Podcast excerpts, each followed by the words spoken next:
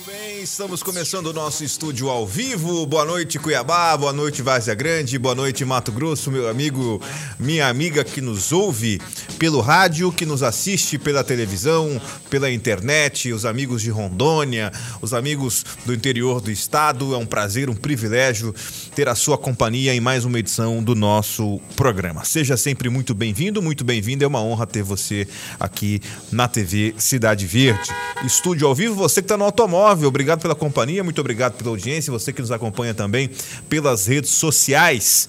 Obrigado pelo carinho e pelo prestígio. Nosso WhatsApp já liberado, 6599-676-1011, 6599-676-1011. Sua participação já é liberada a partir de agora através do nosso WhatsApp, seja por mensagem de áudio ou mensagem de texto. É, deixa eu mostrar o meu amigo Vandinho Munhoz aí. O pessoal lá de Rosário tá ouvindo a gente na, na Rádio Alvorada. Abre a geral aí, por gentileza. O Vandinho não vai aparecer no rádio, mas na televisão ele aparece. Esse é Vandinho Munhoz. Esse rapaz aí é um pequeno gênio, né, Vandinho? Já voltou pro de chapa ainda não? Ah, já fez as. Senta aí. É assim mesmo, ó. Ele já vai sentando, vai falando. O Vandinho, é, tá certo. O Vandinho, seguinte. O, o, já, já parou a briga lá no de chapa? Parou a briga. Já você... tá resolvido já. É, né? Eu, eu queria te perguntar um negócio. Hum. Por que, que você fica postando mais coisa da concorrente do que nossa aqui? Eu tô ficando chateado com você, Vandinho. Tô falando sério. a cara dele. É brincadeira, mano. Pode postar concorrência, não tem problema não. Mas você já voltou pro de chapa? Já, a partir de segunda-feira. Segunda-feira o Vandinho tinha uma hashtag rolando, rolou, rolou lá um, um, um desentendimento, né? Fechou o tempo, né? E aí rolou uma, uma hashtag Volta Vandinho. O Popão na semana passada postou. Não, não postou o Pop? Postou. O Pop postou, volta Vandinho. Aliás, o Pop defendeu que você tenha seu próprio programa. E aí, pessoal, né? A turma do Deixa Disso chegou, né? Valorizou o passe. Agora Vandinho volta segunda-feira pro de chapa, né? Exatamente. É isso aí, Vandinho Munhoz, meu conterrâneo, diretamente da querida Rosário Oeste. Rosário Oeste que só faz talento, né? É terra de talento, Rosário. É Jonathan Ada, que é, que é a nossa terra, o DNA lá é forte.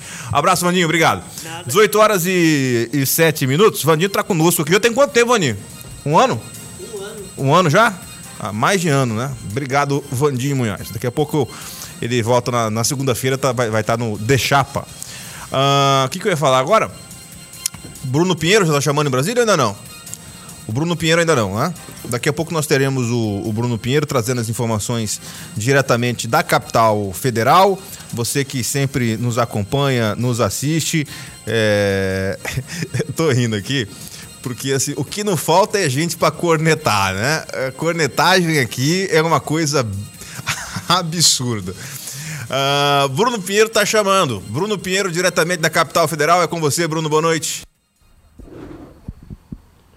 Olá, Igor, você é uma ótima noite. Vamos falar contigo ao vivo. Eu falo aqui da sede do Tribunal de Contas da União, onde uma reunião iniciou por volta de seis e meia. São imagens, inclusive, em primeira mão de dentro desta reunião. Você observa o governador Mauro Mendes, o senador Jaime Campos, o senador Fábio Garcia, está ali também o deputado Neri Geller e também o senador Wellington Fagundes. Qual o motivo desta reunião aqui no Tribunal de Contas da União na capital federal? A gente relembra que durante o final de semana veio uma decisão do Tribunal de Contas da União em suspender todo o andamento do BRT, que aí numa restauração do VLT, né? Essa discussão que seria feito em relação a essa obra é, que atinge aí a cidade de Várzea Grande e também de, é, de Cuiabá. Essa estrutura, essa conversão do BRT. É, segundo uma fala do governador Mauro Mendes, em Várzea Grande, no final de semana, houve uma fala que o Tribunal de Contas havia sido ali é, aliciado, havia sido induzido por uma fala do município de Cuiabá para realmente ter essa suspensão, mas que haveria um esclarecimento nas próximas horas. Em relação a isso, então, a gente vê essa reunião acontecendo neste momento aqui em um desses andares do Tribunal de Contas da União. A expectativa é que encerre essa reunião e a gente consiga ouvir então esses envolvidos, inclusive o governador Mauro Mendes, que está nesta reunião, como eu disse, iniciou exatamente seis e meia. Então cerca de 40 minutos que essa reunião está acontecendo aqui na capital federal, com diversos senadores e deputados também do estado de Mato Grosso. Igor. Obrigado, Bruno. Eu gostaria que colocasse, por gentileza, a imagem da, da reunião novamente, porque a foto tem ali o governador Jaime Campos, senador Jaime Campos, senador Ayrton Fagundes, o, o secretário da Casa Civil Rogério Galo, o ex-senador Cidinho, o deputado federal Neri Geller, é, dentre outras pessoas, nesta reunião no Tribunal de Contas da, da União. Assim que é, finalizar a reunião, o Bruno Pinheiro vai trazer mais informações é, sobre o resultado dessa reunião que o TCU, como o Bruno disse, recomendou que não seja feita a troca de modal né, do VLT para o BRT. Olha, essa obra VLT-BRT foi uma decisão tomada lá no governo Blairo Maggi, na época que estavam decidindo ainda como é que seria a questão da Copa do Mundo. A Copa do Mundo aconteceu, o Blairo saiu, entrou Silval. Silval, na época, resolveu mudar, junto com a Assembleia Legislativa, o ex-deputado Riva, o modal. Mudou o modal, as obras começaram, paralisaram. Né? Aí veio operações, escândalos de corrupção. E até hoje o cidadão não sabe se teremos VLT, BRT ou coisa alguma, né? Porque vai, vai completar 10 anos. Nós estamos aí há 8 anos da realização da Copa. Já passou Copa da Rússia. Nós estamos agora, esse ano, na Copa do Catar, que aconteceria agora no mês de junho. Só vai ser em novembro, porque é o inverno lá, se é que pode chamar de inverno, no deserto. Mas é, completaríamos duas Copas. Vamos completar duas Copas, depois da Copa que aconteceu aqui em Cuiabá, que aconteceu aqui no Brasil em 2024 quase 10 anos. Ou seja, nós com certeza teremos aí 10 anos pós-Copa sem um modal funcionando. Porque se começar amanhã uma obra, e não vai começar, num, em dois anos não fica pronta. Então é preciso que tenha pressa nessa, nessa situação. Daqui, daqui a pouco o Bruno volta para falar sobre mais uma briga, mais um capítulo na, na briga aí dos, dos deputados, dos candidatos bolsonaristas, para saber quem tem mais é, amizade com o presidente Bolsonaro, quem tem mais moral com o presidente. Olha, vou te contar uma coisa, né? É, o Bruno vai já já trazer aí mais um capítulo dessa história. Temos mensagem de áudio, 18 horas e 12 minutos, por gentileza, vamos ouvir. Boa noite, Igor. Boa noite. Nos últimos tempos estamos vivendo a impressão que vivemos em um país, em um país que não produz nada. Não produz alimento, não produz energia, não produz combustível, devido ao preço que nós estamos pagando. Mas a gente fica debatendo tanto no preço do combustível, petróleo, petróleo, esquecemos da energia que nós produzimos e pagamos uma das energias mais caras do mundo. Onde vamos parar com tudo isso? Temos que deixar, na minha opinião, nós temos que deixar de de ficar falando só do passado. O passado não tem como esquecer. Não tem como esquecer o passado. Mas a gente tem que pensar no futuro, no presente e no futuro, porque não adianta nada. Nós não estamos, nós não estamos tentando resolver o problema, ninguém está tentando resolver o problema. Fica um jogando a culpa para o outro e aí a população pagando o preço. Nós moramos num país onde se produz tudo, mas a impressão é que estamos morando, vivendo em um país que não produz nada. Aqui é Márcio Steff. Muito obrigado, Márcio, Igor, pela sua opinião. É, você tem razão, né? A discussão, quando ela entra no campo eleitoral, entre A e B, e ela é polarizada, é, isso é ótimo para os políticos. O que os políticos querem, o que o Lula quer, o que o Bolsonaro quer, e aí não estou desmerecendo, porque campanha política funciona assim, eles querem de fato a polarização. Quando se polariza em nomes, não se discute problemas. Não vai se discutir é, é, os problemas que o Brasil tem e as soluções para esses problemas. Isso já se reproduziu em eleições menores, em eleições estaduais. Quando você começa a discutir nome e você para de discutir solução para o problema. Meu amigo, o desafio que o próximo presidente tem, seja ele quem for, é gigantesco. É muito grande. A bucha é grande. Não é fácil.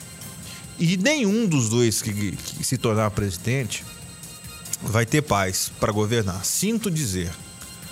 Porque Bolsonaro sendo reeleito, o PT vai continuar mobilizado, a esquerda mobilizada para atrapalhar o governo. E vice-versa, porque na política funciona assim. Acontece que o sistema político brasileiro é ultrapassado. A nossa Constituição, o Onofre já falou aqui diversas vezes, é ultrapassada. Ela é, é só você ouvir, toda hora você fala emenda a Constituição, emenda a Constituição, PEC. É a coisa que você mais ouve falar em Brasília de PEC, ou seja, fizeram uma Constituição, você teve senadores e deputados eleitos para uma Constituinte, e essa Constituição já sofreu tantas alterações que ela parece um, um, um, um tapete de retalho, toda retalhada, cheia de remendo. Isso significa que ela já não está funcionando mais. É uma Constituição muito grande, complexa, que legisla sobre tudo e ao mesmo tempo sobre nada. O deputado Leonardo, dia desses aqui no programa, falou da ineficiência do legislativo que, que, que passou uma procuração, terceirizou um dos pilares de um poder que é o legislativo. Passou para o judiciário. Toma, vocês definem aí o que é lei e o que é não. Eu perguntei a ele, falei, deputado, como é que vocês deixam, por exemplo, para se criar um projeto, se transformar a lei no Brasil, uma coisa complicadíssima, muito difícil. Tem deputado que fica três, quatro mandatos e não consegue aprovar uma lei. Tem deputado que passa o mandato, passa-se anos aí a lei vai ser aprovada, quando é. E para criar uma lei, às vezes não sai da cabeça do deputado, sai ali do assessor, da equipe técnica, que cria um projeto, que leva para o deputado, o deputado concorda em assinar, formula juridicamente, vai para a comissão temática. Se é aprovado, vai para a comissão de Constituição e Justiça. Se é aprovado, vai para o plenário da casa originária, ou Senado ou Câmara, geralmente a Câmara. Aí aprova em primeira instância, aprova em segunda instância, vai para o Senado, passa pelas comissões, tudo de novo. Se não tiver correção, se tiver correção, vai para a Constituição e Justiça, plenário do Senado, se for necessário, primeiro, segundo turno, aprovou, vai para a sanção do presidente da República. Se o presidente votar, vetar, devolve para o Congresso, se vai derrubar ou não veto. Demora 3, 4, 5, 6, 10 anos para aprovar uma lei. E aí, num belo dia, veio um ministro do STF, não, não gostei dessa lei, alguém pediu que não era legal, é inconstitucional. Pum, numa canetada, um trabalho de 10 anos envolvendo centenas de pessoas. Quem deveria determinar o que é lei no Brasil é o Congresso. Eles deveriam determinar, a partir do momento que foi aprovado no Congresso, nas duas, nas duas casas, nós vivemos num sistema bicameral, Câmara e Senado, acabou e o presidente sancionou, a justiça só cumpre a lei, mas aqui não, aqui Aqui todo mundo manda um pouquinho, né? Essa que é a, a questão. 18 horas e 18 minutos. É... Boa tarde, Igor Onofre, prefeito de Cuiabá. Não, nunca esteve preocupado com o povo cuiabano, só vê o lado político dele o povo que se lasque. Aumentar a passagem em 20%, sendo que a inflação foi de 8%, é um crime contra a população cuiabana. Opinião do Roberto Fernandes, do Grande Terceiro. O pessoal tá chiando mesmo com isso. Nós já mostramos aqui em vários telejornais essa questão. Não só de Cuiabá, e de Várzea Grande também. É, aliás, eu queria falar no programa de hoje sobre a questão do, do aumento. Acho que foi de 18% que aumentou a água em Várzea Grande. E, e, e, eu quero aproveitar já fazer o convite. Eu fiz o convite ontem a ele. Daqui a pouco eu vou conversar aqui com, com o deputado estadual Toninho de Souza, nosso colega aqui de emissora. Ele está encerrando seus dias na Assembleia Legislativa como deputado estadual.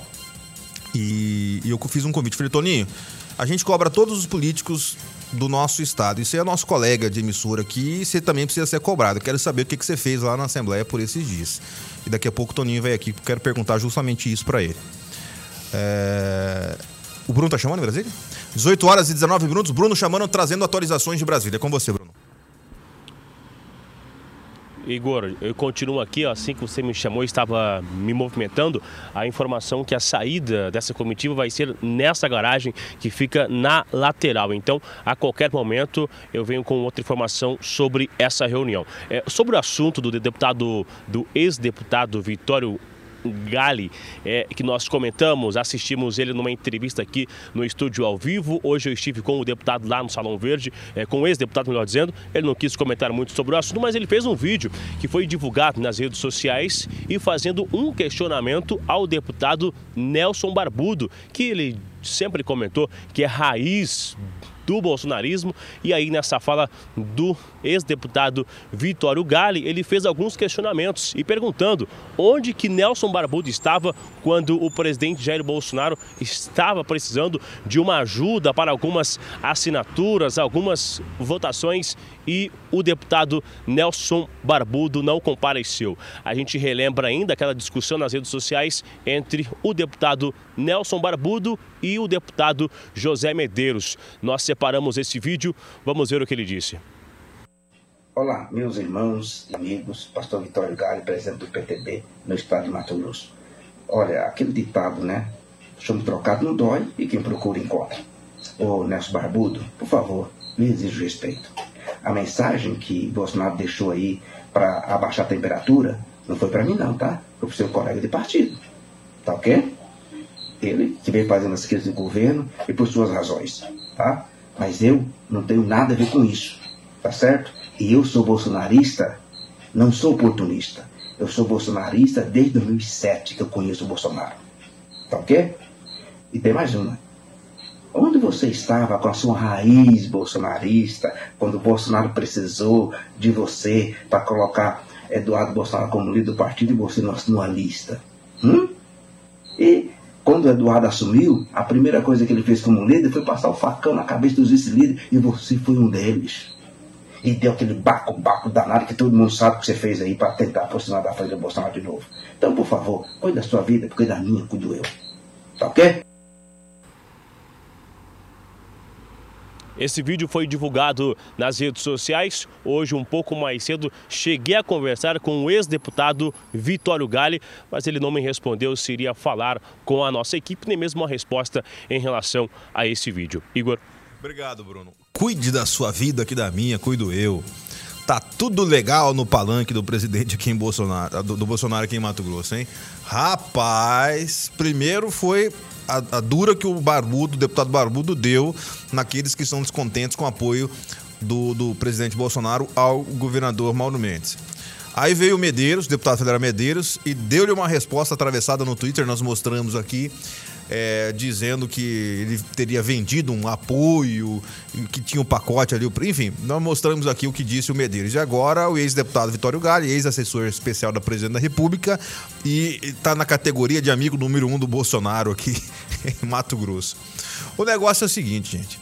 Eu gostaria que os candidatos ou os pré-candidatos conquistassem votos, conquistassem a confiança do eleitor por aquilo que eles já fizeram como político e aquilo que eles podem fazer caso voltem a ter o poder.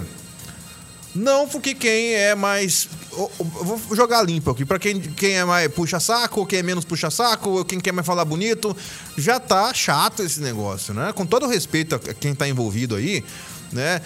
Me parece que tem pouco voto bolsonarista para ser disputado entre os, os, candidatos. Eu acho que tem bastante. Mato Grosso é um estado que, que os, os, os, cientistas políticos analisam como um estado, é, é, e as pesquisas mostram isso, como um estado essencialmente bolsonarista. Então tem muito voto para disputar, não precisa vocês brigarem. Né? Daqui a pouco vai, vai, vai chegar o presidente aqui que vai votar no mês de junho, ele volta a Mato Grosso. Vai dar outro freio de arrumação. Aí você vai ver candidato aí com cara de tacho. Porque aí rola às vezes num grupo de WhatsApp que tem ranking de amizade, né? Amigo, amigo do Bolsonaro número um, amigo número dois, amigo número três, amigo número quatro. Né? É, sabe, é desnecessário esse tipo de coisa, né? Essa, essa troca de farpa, de, de primeiro o Barbudo, depois o Medeiros e agora o ex-deputado Vitório Galli. Eu acho que eles podem sentar numa mesa e resolver, porque isso atrapalha o, o próprio projeto é, do, do, do, dos partidos que apoiam o presidente aqui em, em Mato Grosso, né? Isso aconteceu na eleição suplementar da Selma, da ex-senadora Selma, ex-juíza Selma. É, na, naquela eleição suplementar, veja que deu uma confusão danada, rachou a direita aqui em Mato Grosso. Tiveram vários candidatos. O Eliseu Nascimento foi candidato, a Coronel Fernanda foi candidato, candidata, o Medeiros foi candidato e também o Rei do Porco também foi candidato. Ou seja, foram várias candidaturas bolsonaristas e ninguém ganhou. Quem ganhou foi o Fávaro. Né? E se somassem os votos dos bolsonaristas, dos candidatos ao Senado naquela eleição, era superior a do que ganhou a eleição. Mas dividiram.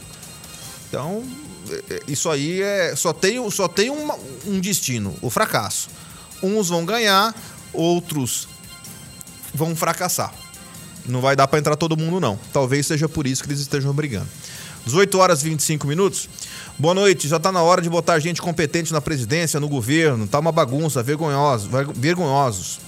São incompetentes, só isso. É o professor Cristiano de Rondonópolis fazendo aqui a sua reclamação. Obrigado, professor Cristiano, pela audiência. É, boa noite. Teria que ter uma lei que, se provar que o político roubou, ele teria que devolver todo o dinheiro. É o Carlos de Tangará da Serra. Carlos, já tem essa lei. Já existe essa lei. O problema, meu amigo, é que no Brasil. O problema do Brasil não é a lei, é a execução da lei.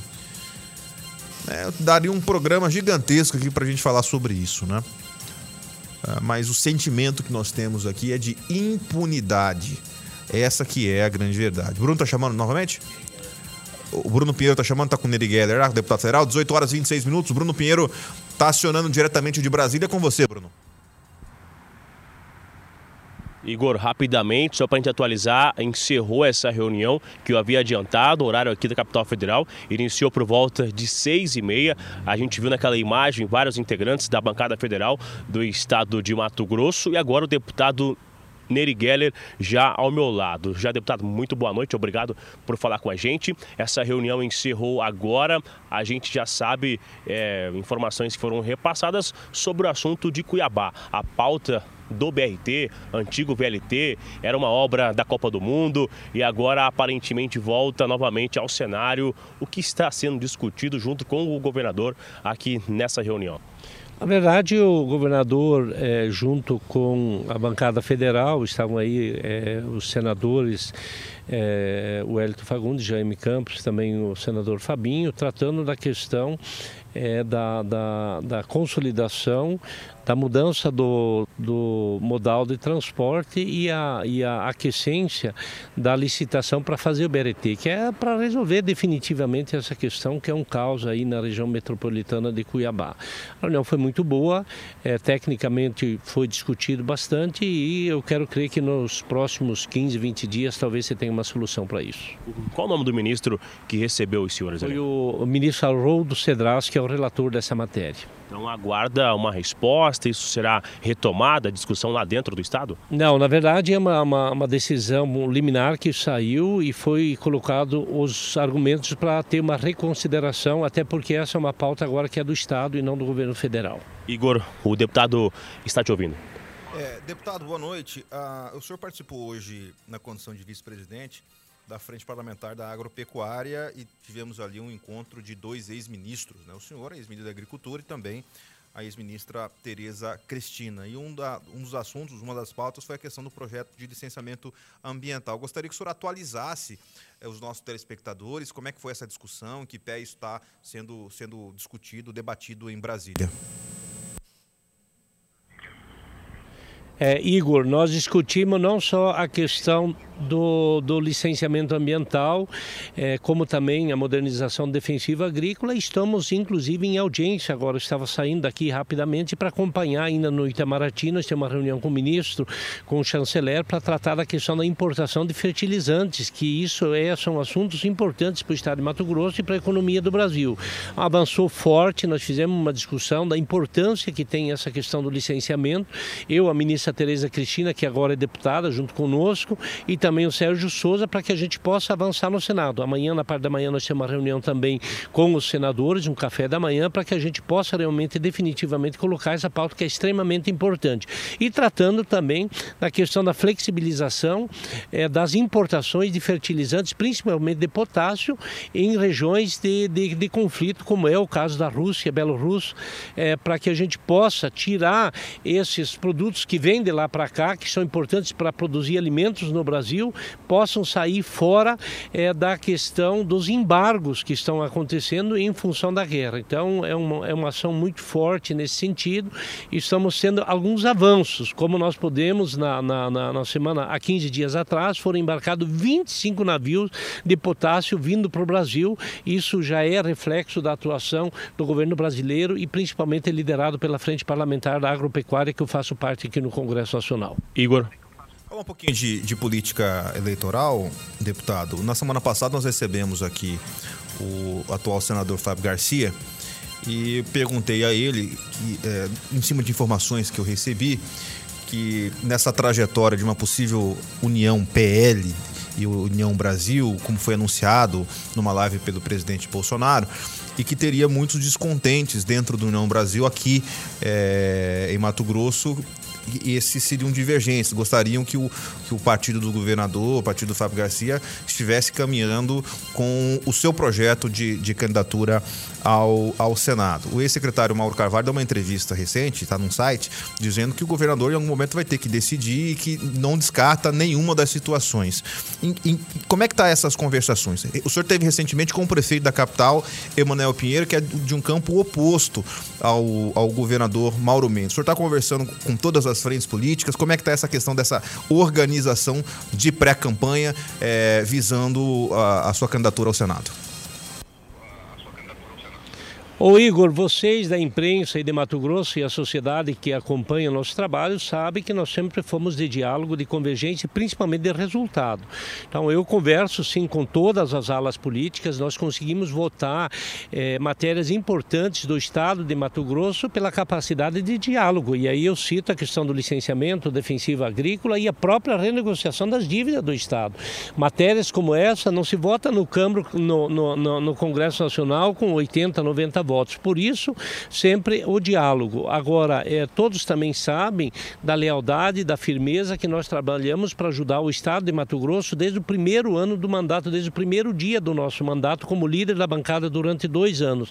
E com, é, com relação a, a, a, divergências e apoios dentro da bancada, é, dentro do, do, do, partido União Brasil, é, vocês acompanharam agora na sexta-feira a movimentação muito forte, o apoio é, afirmativo do próprio líder do governo, Dilmar Dal Bosco, é, que declarou abertamente é, apoio à nossa candidatura pelo, pela capacidade de trabalho que nós temos. Eu estou é super motivado, é, porque nós temos mais de, de 100 prefeitos no nosso projeto, consolidado, não é conversa é, de, de, de, bastidor, não é conversa é, para angariar apoio, nós estamos consolidados. E nesse projeto nós vamos avançando, obviamente, para que a gente possa consolidar os quatro partidos que estão alinhados conosco, que é PP, PSD, PMDB e também o próprio PP, e abrindo espaço num diálogo forte para trazer PSDB junto e outros partidos. Então estamos motivados, animados, fizemos um dos maiores eventos políticos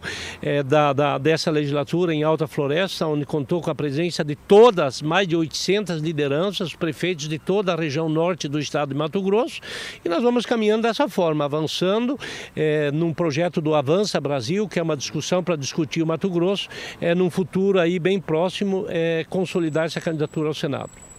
A gente observa aqui, Igor, só para finalizar já o, o deputado está com a gente, só para registrar a saída de outros deputados que estavam na reunião. E o senhor divulgou é, alguns números também, deputado, que acabaram circulando é, nas redes sociais. Esse encontro que teve lá em Alta Floresta também e acabou reunindo diversas pessoas. Só teve um final de semana extenso na região norte do estado, né? Eu estive no final de semana, muitas pessoas por lá. Estive também com o governador Mauro Mendes em Juína, em Juara, eh, acompanhando eh, lançamento de obras. Eu fico muito feliz o governo do estado estar realizando tanta obra, e principalmente o hospital regional lá em Juína, que vai, vai, vai eh, contemplar uma região muito grande regionalmente falando, e estamos bastante motivados.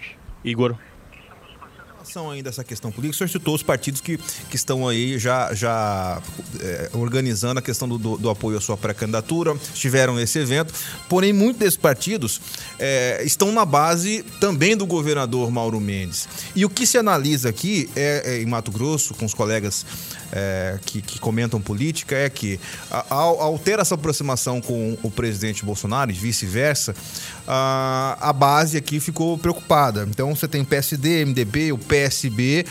É, que desejam apoiar o governador Mauro Mendes no seu projeto de reeleição, mas desejam apoiar o deputado federal Nery Geller ao Senado. É óbvio que tem, tem um tempo ainda para organizar isso tudo, mas muita gente tem pressa em fazer essa definição. É, ainda nessa questão da atualização dessas, dessas conversas, é, como é que senhor, em que data, em que momento você acha que isso vai ser de fato definido, oficializado uh, até o período das convenções? Igor, muitas conversas estão acontecendo e o que eu vou fazer é manter o foco para ter condições eleitorais de disputar a eleição pela força do nosso trabalho, nosso grupo político. Eu estou muito motivado, é, nunca vou fechar as portas para ninguém. O governador Mauro Mendes vai ter o seu tempo para definir, enquanto isso nós vamos trabalhando uma frente ampla para discutir Mato Grosso. A hora que o governador se decidir se vai realmente para a reeleição, eu tenho certeza que ele vai abrir as conversas e nós estamos prontos para conversar. Agora, enquanto isso não acontecer, obviamente que eu vou trabalhando, o nosso grupo vai trabalhando para discutir em Mato Grosso, numa pré-campanha, numa pré-eleição, para que a gente possa chegar lá na frente com uma base consolidada e com condições eleitorais de disputar a eleição, ir para o pleito, ganhar as eleições e fazer um bom trabalho pelo Estado de Mato Grosso e pelo país.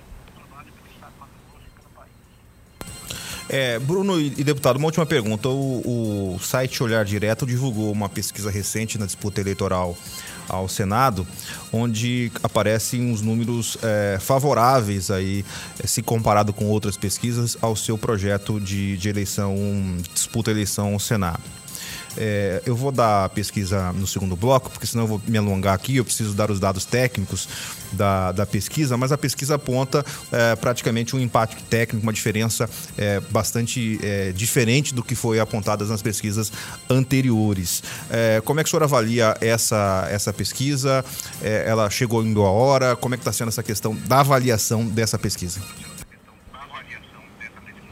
Na verdade, essa, essa decisão é, é, essa, esse, esse, número que se apresentou ontem, eu acompanhei rapidamente, mas pesquisa sempre é uma, é uma foto do momento e mostra, sim, baliza isso, o que eu falei para vocês da imprensa. Os dados internos, as pesquisas internas que nós temos estão nos apontando num caminho certo. E com certeza o resultado de ontem me motivou porque mostra uma diferença, um, uma, uma tendência de crescimento muito do nosso nome e não só a tendência de crescimento constatado na pesquisa, mas é um, é um, é um crescimento que eu sinto no dia a dia, porque tem muitas adesões, muitos prefeitos, muitos vereadores, muitas lideranças, muita população que estão envolvidos nesse processo, nesse projeto. Então, é, não é pelos dados é, da, da, da, pesquisa que é, eu estou confiante. Eu estou confiante pelo exercício do trabalho, do nosso mandato e do trabalho do nosso grupo. Então, eu estou muito motivado, claro, feliz pela, pela tendência de crescimento né, que estão se apresentando. Esses números eu tenho eles internamente e obviamente que ontem lendo na imprensa, aí não sei se foi no site é, Olhar Direto, mas eu li em alguns outros também, essa pesquisa sendo divulgada, que para mim é, uma, é um motivo para é, continuar avançando e consolidar o sentimento realmente que nós estamos no caminho certo e só vou disputar a eleição nas condições que eu tenha para ganhar a eleição num grupo político forte e para fazer um bom trabalho pelo Estado de Mato Grosso e pelo país. Igor, ok, deputado. É, obrigado, Bruno. Obrigado, deputado Nery Geller, e sempre à disposição aqui é, pela TV Cidade Verde. Só para deixar, deixar a pesquisa que eu estou fazendo referência é, e como manda a legislação eleitoral, eu vou divulgar de acordo com as normas legais. Né? A pesquisa apresenta, divulgada pelo site Olhar Direto ontem, apresenta é, na estimulada o Ayrton Fagundes com 25,8%, Nery Geller na segunda posição com 21,4%, Galvão 3,2%, nenhum 4,1%, não sabe ou não responderam 45,5%. Um número de indecisos bastante significativo. Foram ouvidos 1.040 pessoas uh, por telefone entre os dias 29 de abril e 2 de maio nas regiões Norte, Centro-Sul, Sudeste, Sudoeste, Nordeste do estado de Mato Grosso. E a pesquisa está uh, registrada no TRE, eh, o registro MT 08 213/2022. Inclusive, quero dizer que amanhã nós vamos receber aqui o também pré-candidato ao Senado, o Galvão, presidente da ProSoja Brasil, será o nosso convidado no programa de, de amanhã. O Bruno tá chamando ou intervalo? O Bruno? Bruno Pinheiro é com você. Igor, rapidinho, só para a gente encerrar essa informação sobre essa reunião aqui, então, no Tribunal de Contas, o governador e outros senadores acabaram de sair aqui dessa, dessa garagem onde houve então essa reunião. O governador não quis falar, então essa informação houve a reunião, a reunião já está encerrada e agora então acompanhar o que vai é, desenvolver o resultado dessa reunião aqui na capital federal na noite desta terça-feira. Obrigado, Bruno. Vamos ao intervalo e voltaremos em instantes. Muito bem, já estamos de volta aqui com o estúdio ao vivo, 18 horas e 46 minutos. É, tá na hora da gente ver o recado da MCAR, pode ser? Prepara pra gente as informações. O show dito que tá falando da MCAR agora, né? Um aplicativo para você, motorista, ganhar dinheiro de verdade. Vamos para o recado do show dito. Vai sair o recado aí ou não? Só porque o Toninho tá aqui, o pessoal ficou emocionado, esqueceram de organizar. Vai lá, Xodita, é com você. E aí, cretinaiada, esse recado é pra você, motorista de aplicativo de Cuiabá e Várzea Grande. Acaba de chegar o melhor app de mobilidade urbana, meu filho, a M-Car, e tá em todo o Brasil. Só aqui você é valorizado, cretino, aqui você tem 85% de todas as corridas. Além disso, você tem parceria com um monte de empresa que vai ajudar a você dar a manutenção do seu carro, porque é tanto buraco aqui, né, meu filho, que você rampa, quebra mola, rebenta suspensão, bate retrovisor, então a gente tem esse suporte pra você. Então aproveita, faz esse download do aplicativo aqui, ó. Clica aqui nesse quadradinho. Aqui, tá aqui. Clica aqui nesse quadradinho aqui, faz download, já envia seu documento aí, tá bom? Olha, fica aí, meu filho, gelo, que a gente não vai tirar geladeira no seu nome não, beleza? Então faz esse cadastro aí e vem pra MK, gente. Aproveita que a gente dá esse suporte todo pra você. Chega de ficar cancelando corrida, pelo amor de Deus, não ganha esse aplicativo assim, sem graceira não, tá bom? Vem que nós chegamos! Muito bem, Xodito MCAR, baixe agora o aplicativo 65992282791 ou aponte a câmera para aí ou para o QR Code que está aparecendo aqui na tela. Eu fiz o convite para o colega apresentador aqui da TV Cidade Verde, Toninho de Souza, deputado estadual desde o dia 9 de março deste ano, para estar conosco aqui no, no programa. Este ano assumiu no início do ano também o deputado Suelme, eu convidei ele para estar aqui. E falei com o Toninho, Toninho, deixa para quando você estiver encerrando a sua participação na Assembleia, porque eu vou ser cobrado para te cobrar, porque aqui a gente cobra e você também cobra os políticos de Mato Grosso.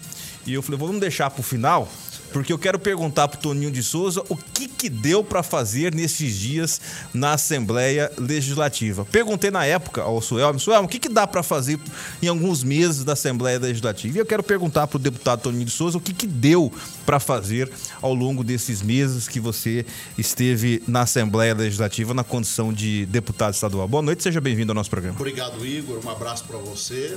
Tivemos muito trabalho, principalmente a defesa dos direitos da nossa população. Cobra-se muito do deputado projeto de lei. Deixei o meu projeto de lei, mas em busca daquilo que a população precisa. Vou citar um exemplo aqui. O gargalo de Mato Grosso hoje é a BR-163. No segundo dia, como deputado estadual, eu fui participar de uma manifestação e fiquei surpreso. Só havia eu e o deputado Chuchu Dalmoli, que é de Sorriso, uma manifestação em Sorriso, e mais ninguém. Não tinha um deputado federal, não tinha um senador. E aí eu peguei o contrato da Rota do Oeste e li de ponta a ponta o descumprimento do contrato e eu tomei uma medida efetiva. Junto com a minha assessoria jurídica, fui a Brasília e protocolei um pedido de intervenção no contrato da Rota do Oeste em Mato Grosso. Fora a Rota do Oeste, porque ela não cumpre o contrato e hoje está apenas arrecadando sem nenhuma retribuição. Então, isso é uma atitude importante na defesa do direito do cidadão. Vou deixar um outro exemplo aqui: água em Várzea Grande. Como apresentador, todos os dias eu à frente dessa situação, inclusive eh, com algumas manifestações em Várzea Grande, mas eu não sou morador de Várzea Grande, eu não tenho o direito de entrar na justiça. Como deputado estadual, eu estou autorizado pelo voto que eu tive, fui ao Ministério Público e pedi uma investigação, trazer o Ministério Público para dentro dessa questão da falta de água em Varza Grande. São apenas dois exemplos dessa questão de você defender direitos da população. O seu representante está aí para isso, para defender aquilo que interessa à população. Agora, Toninho, é, é, a Assembleia é, é, um ambiente plural que tem representantes de todo o estado de Mato Grosso, é, que a população busca, vai atrás de, de, de, reivindicações. Você teve esse contato com as pessoas? As pessoas te procuraram? Não, eu vou procurar o Toninho de Souza, porque quando você foi candidato a deputado estadual há quatro anos atrás, você teve um pouco mais de 18 mil votos, né? Eu tive 17.133. Então, quase 18 mil votos. E, e você, é, você recebeu essas demandas, as pessoas te procuraram, porque a gente, na condição de apresentador, sabe que problema que tem, o que a gente mostra aqui é problema. E quando um apresentador chega a um cargo público, é, eu imagino que seja muito cobrado, porque quem, quem muito cobra, muito vai ser cobrado. Você recebeu essas cobranças da população, dos seus eleitores, dos seus telespectadores? Recebi muitas cobranças na infraestrutura da cidade, a saúde de Mato Grosso que vai mal. Há uma impressão de que a saúde caminha bem, mas a saúde vai, vai mal. E cada deputado tem a sua forma de atuação. O deputado, se ele não cuidar, ele distancia do povo, ele distancia lá da base. Porque na Assembleia Legislativa recebe-se muito vereador, prefeito, esse é o perfil do deputado. Secretários, né? Secretários. Tem deputados que trabalham essencialmente a agenda com prefeitos e vereadores, levando obras, levando é, estrutura financeira para obras no interior do estado. Mas eu sempre fui um político do seio da sociedade. Eu sempre tive uma atuação de vereador que é lá na casa do seu João, da dona Maria, e as principais reclamações que eu recebi na infraestrutura e principalmente na saúde. Para você ter uma noção, na saúde, é, eu levei para a tribuna da Assembleia Legislativa, fui à secretária de saúde para cobrar a volta dos mutirões das cirurgias eletivas. Hoje, o grave problema de Mato Grosso são as cirurgias eletivas. O que, que significa isso?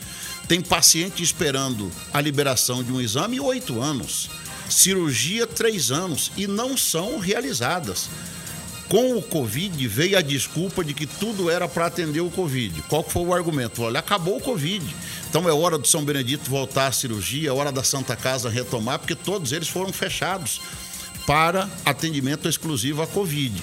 Então, eu peguei essa demanda, essa reclamação da população e fui lá à frente a cobrar é, tive a garantia da secretária de que 105 milhões de reais já estão sendo repassados aos municípios para essas cirurgias eletivas. Mas a saúde hoje, o gargalo são essas chamadas cirurgias eletivas. 30 mil cirurgias já autorizadas não realizadas e mais que o dobro disso aguardando para autorização para cirurgias. Toninho, o, o, a questão da, da água em Vaza Grande é um tema que está nas pautas esta semana. Aliás, está nas pautas já há muito tempo, mas especificamente essa semana, porque além do problema recorrente da falta d'água, a grande maioria dos moradores, o, foi anunciado um aumento de 18%, se não, não me engano, você tem essa informação mais correta. E pegou, me pegou de surpresa uma declaração do prefeito dizendo: olha, onde tem água tem que cobrar. Aí eu vi um comentário no site dizendo o seguinte: Mas prefeito, então você não vai cobrar de ninguém em Varza Grande, porque o senhor está dizendo que onde tem água vai ter que cobrar, então ninguém em Varza Grande vai pagar água. Vai quebrar o DAI, né? Se é que já não está quebrado. É, o senhor está cobrindo essa, essa questão aí da, da água em Varza Grande já há algum tempo. É, na sua visão, o que, que é que acontece em Varja Grande que o Rio Cuiabá só serve a Cuiabá? Teria que mudar o nome do Rio Cuiabá para colocar Rio Cuiabá e Várzea Grande para entender que o Rio Cuiabá também pode ser utilizado para servir água para o Várzea Grandense? Primeiro que eu acho que ali no DAI é questão de gestão. Você tem um presidente que não é competente e um presidente que é arrogante. Arrogante com o povo, arrogante internamente. Então eu acho que além do trabalho não ser bem feito, ele ainda é boicotado pela postura que ele tem.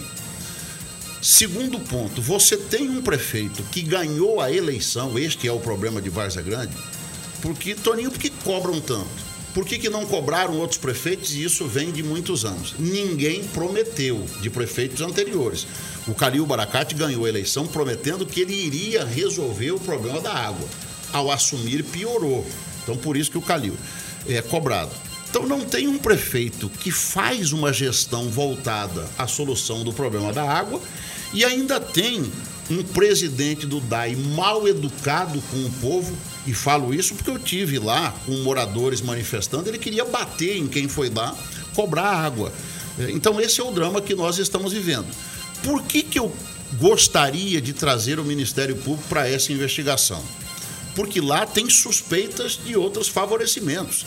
Você tem caminhão-pipa, que ele sabe onde está faltando água, de repente você tem um bairro que está com fornecimento regular, é, faltou água hoje, é, no começo da manhã, 10 horas já está na porta te oferecendo água. Por que, que eu falo isso? Como vereador em Cuiabá, lá em 2012, eu, eu investiguei a máfia da água em Cuiabá. Era de propósito, deixava faltar água para entrar o caminhão-pipa ligado a diretores da antiga autarquia que fornecia água em Varza Grande, em Cuiabá. E em Varza Grande você tem essa atuação. Poxa, por que tantos caminhões-pipas? Falam-se que tem políticos é, por trás, tem vereadores por trás, tem vereador que fura poço artesiano. Quer dizer, há uma indústria da água é, num faturamento incrível com essa falta de água.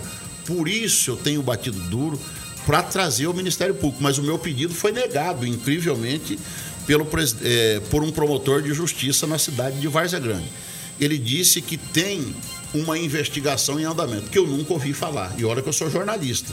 Conversei com muitos moradores e não tem. Então, a água, para mim, é, eu acho que além de gestão, você tem também essa incompetência e, e, o comportamento do diretor do DAI. Toninho, eu queria perguntar um negócio um pouco particular. Sim. E é uma curiosidade. Quando você veio aqui para a TV Cidade Verde, essa é a segunda vez que a gente conversa aqui no programa. Perfeito. A primeira vez quando, foi quando você veio para cá. Na estreia, né? Na estreia, foi em 2019, né? Vai fazer três anos foi. agora, no final do, do ano. E você estava vereador de, de Cuiabá. No terceiro mandato, se eu não me engano. Né? Terceiro mandato. Terceiro mandato. Na eleição de 2019, 2020, você não foi reeleito. Sim. É, muitos disseram que você não foi, reeleito, não foi reeleito naquela eleição pela defesa do prefeito Manuel Pinheiro, pela sua postura é, na Câmara de Vereadores, em defesa principalmente do prefeito. E o prefeito foi reeleito. Né? Acabou que o Toninho não foi reeleito, mas o prefeito foi. Sim. É, eu me recordo que passou a eleição eu, eu, eu te liguei, eu acho que foi no domingo ou na segunda-feira. Falei, Toninho, você vai ficar um tempo fora? Que dia que você volta a apresentar? Você falou, não, Igor, eu volto amanhã mesmo, hoje mesmo eu volto. Então você perdeu a eleição no domingo, na segunda você voltou a apresentar o, o programa e nesses últimos anos você continuou apresentando o programa. Essa, essa estar no mandato de deputado estadual por esses meses, qual sentimento você teve após uma derrota. Porque as pessoas perguntam como é que é depois da vitória. E Sim. todo mundo fala. E eu não te, não te perguntei isso e não, não me recordo de, de, de alguém ter perguntado publicamente isso a você. Que avaliação, que sentimento você teve pós-derrota em 2020, derrotado nas urnas depois de três mandatos, e agora ocupando o cargo de deputado estadual pelos votos que você também teve na eleição de 2018. Igor, primeiro, eu nunca fiz defesa do prefeito Emanuel Pinheiro. Eu desafio qualquer um, existe o Google para isso, a encontrar um discurso apaixonado do então vereador Toninho de Souza ao prefeito Emanuel Pinheiro. O que eu fiz foi apoiar é, uma gestão que trabalhava pela cidade votando. É, e naquele momento não era compreendido. Nós votávamos, para você ter uma noção, eu votei junto com outros vereadores é, aprovação de empréstimo para asfaltar 20 bairros de Cuiabá. Cinco vereadores votaram contra, contra o asfaltamento do bairro e eram aplaudidos por causa daquela circunstância política. Então votava para asfaltar o bairro, está votando com o paletó. Votava para construir viadutos, está votando com o paletó. Mas hoje o povo do bairro agradece, a obra eh, de viadutos, dois viadutos construídos pelo município, só para citar como exemplo aqui, todo mundo falou, poxa, mas Cuiabá está um, eh, tá mais bonito. Então, aquela circunstância política, ela foi trabalhada, inclusive, com marketing para prejudicar não só o prefeito Emanuel Pinheiro, mas vincular os vereadores àquela gestão. Nada supera o trabalho, a fé, a determinação. Você disse bem, eu perdi a eleição no domingo, segunda-feira eu estava aqui apresentando o meu programa de cabeça erguida, sorrindo e tocando a minha vida. Eu recuperei a minha imagem, a minha musculatura política em cima do meu trabalho, que é esse trabalho de defesa da população, defesa de quem precisa e a mão de Deus me colocou de volta à Assembleia Legislativa, onde eu tinha assumido em 2019. É, lá atrás, quando eu perdi a eleição, muitos diziam: esse está morto politicamente. Eu nunca vi um morto virar deputado estadual. E eu nunca vi um morto hoje estar é, pontuando maravilhosamente em todas as pesquisas para deputado estadual. Mas como você chegou a essa condição? Com fé, com determinação, com perseverança e com trabalho. É, este é o meio de qualquer é, político derrota ou vitória, eu duvido um que foi vencedor na vida se já não teve seus tropeços. Duvido algum time de campeonato brasileiro que foi campeão invicto, sem perder uma partida ou um campeão mundial. Na vida você tem vitórias e derrotas. Eu me, me recordo do campeonato do ano passado, o Flamengo é, deu uma goleada no Grêmio, foi lá, ganhou do Internacional num jogo seguinte, valendo por uma outra competição, perdeu. Então aquele time que perdeu de 4 a 0 acabou, voltou, treinou é, e ganhou o As derrotas brasileiro. ensinam mais do que as vitórias, né? As derrotas, é, elas são importantes na sua avaliação. Você precisa saber onde você errou, você melhorar, melhorar como profissional, melhorar como político, melhorar como ser humano. Então hoje eu sou um ser humano muito melhor e sou um político que trabalha muito mais para a nossa população, principalmente aquela população humilde. Toninho, obrigado pela sua participação aqui no, no nosso programa. Eu fiz questão de, de chamá-lo aqui é, você deixa a Assembleia, acho que é, é hoje ou amanhã? Último, amanhã. Amanhã, último Isso. dia, eu fiz questão de você estar aqui é, para fazer essa avaliação desses meses de março, abril início de maio que esteve lá na, na Assembleia Legislativa. Muito obrigado. Igor, obrigado a você é, pelo espaço, obrigado à população de Mato Grosso que nos acompanha nas duas situações, como apresentador do meu Mato Grosso, é, como deputado estadual eh, finalizando o nosso mandato, que eu recebi de mensagens, falou, olha, Toninho, você mostrou a Mato Grosso como deve ser um deputado estadual presente na comunidade, defendendo os interesses da, da comunidade, tendo posições firmes, como foi a votação do Rio Cuiabá, eh, superando qualquer tipo de pressão e votando eh, ao interesse do povo. Então, eu agradeço imensamente, eu acho que foi também um período muito bem aproveitado exatamente para mostrar isso o nosso potencial e como deve ser um trabalho de um deputado estadual. Obrigado, Toninho. 19 horas e 3 minutos, o programa de hoje vai ficando por aqui. Obrigado pela sua companhia, pela sua audiência. Estaremos de volta amanhã a partir das 18 horas. Um forte abraço a todos e fique com a Agnello e o programa Passando a Limpo.